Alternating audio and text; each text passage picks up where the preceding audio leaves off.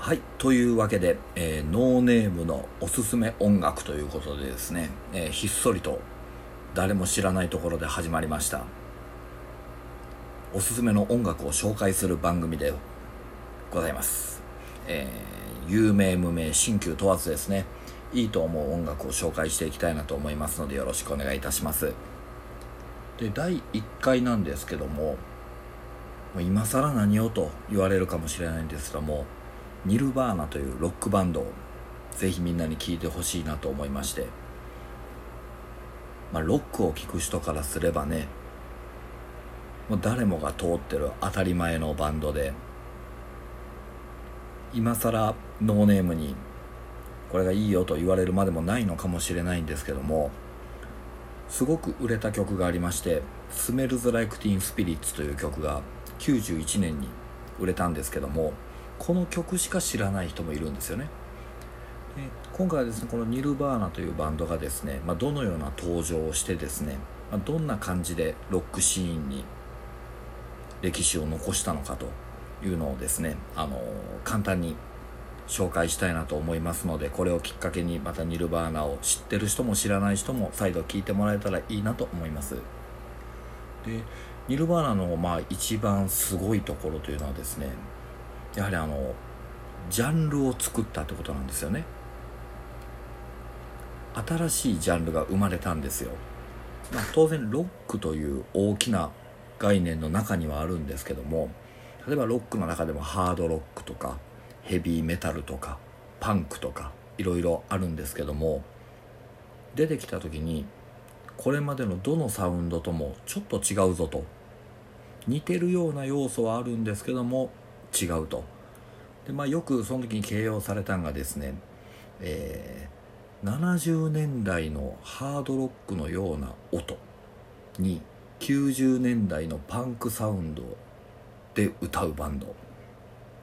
そうなんか一瞬ねこうギギターの音色は懐かしいような音なのに実際の曲自体はすごくパンキッシュでかっこいいと。でそのどうしてもこう最新のパンクっていうのをやる時に最新の音をやっぱ出したいっていう人が多かったり過去に出していたパンクバンドの音を出したいという人が多いんですけどもニルバーナはどちらかといえばハードロックとか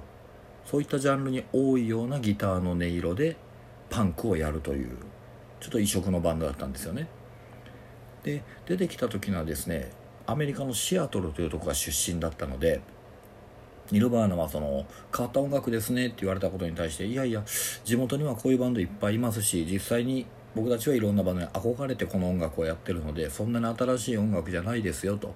言うんですけどもやっぱり世間的にはまだ全然そういう音楽知らなかったんで一瞬こうシアトルロックっていう名前がつくんですよね。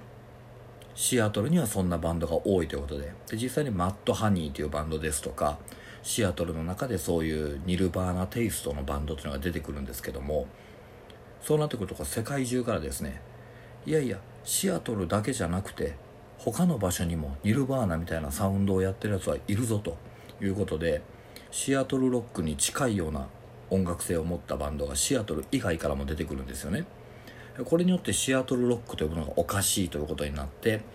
そういったニルバーナのようなサウンドをグランジというように呼ぶ呼ぶようになりました、えー、グランジっていうのは、まあ、あの直訳すると誇りっぽいという意味で、まあ、サウンドをね聞いてもらった人は分かると思うんですけども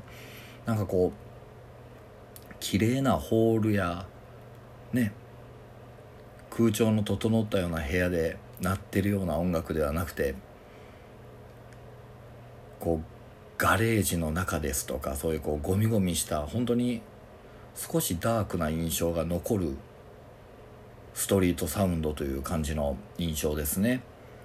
でグランジという言葉が生まれてですね、えー、数多くのバンドがニルバーナの後にこう配置されて一つのロックジャンルとして確立するんですよね。これがまあ一つニルバーナの功績です。でこのボーカルギターを担当していたカート・コバーンという人なんですけどもこの人がまかなりあのカリスマ性の高い人間ですごく魅力があったんですよね。でボロボロのこう服を着てるんですよ。まあお金がなかっただけなんですけどね初めはね、まあ、ただお金持ちになったからといってそのファッションセンスっていうのは変わらずにこう破けたジーンズにこうユーズドっぽい古着っぽいネルシャツとかそういうのを合わせるスタイルだったんですけどもそこからですね音楽業界だけではなくグランジファッションというのが生まれて、えー、カート・コバーンのようなファッションをする人をグランジファッションと呼ぶようになりました。そしたらニルバーナはですねあまりにもこうビッグヒットをしたためにですね、えー、音楽とそれからファッションと2つのジャンルに新しいカテゴリーを作ったというすごくこう偉大なバンドですね。でもう一つこのニルバーナというバンドがすごくこう売れるきっかけとなったのがその一番初めに売れた曲「スメルズ・ライク・ティーン・スピリッツ」で僕ら英語ができない人間からすると「スメル」って匂い「ライク」って何々のような「ティーン・スピリッツ」10代の魂。10代の魂のような匂い。かな？みたいなこうなんとなくの五感で勝手に思ってあんまり違和感なく聞いてるんですけどもこれが実は英語圏の人に聞くと訳がない言葉らしいんですよね。雰囲気ですね。まあ言ってしまったキャリーパミュパミュみたいなことなんですかね。まああの場合だとキャリーの場合だとこうちょっとこうほんわかしてるようなイメージっていう風な。でなんとなくそういうのをこうストリートっぽい単語。でもよう意味わからんけどなんとなく雰囲気で意味がわかるっていうタイトルらしいんですよね。そしたら新しいサウンドで荒々しいパンクな音で。で雰囲気もんの造語で一気にこうスターダムに駆け上がるんですよね。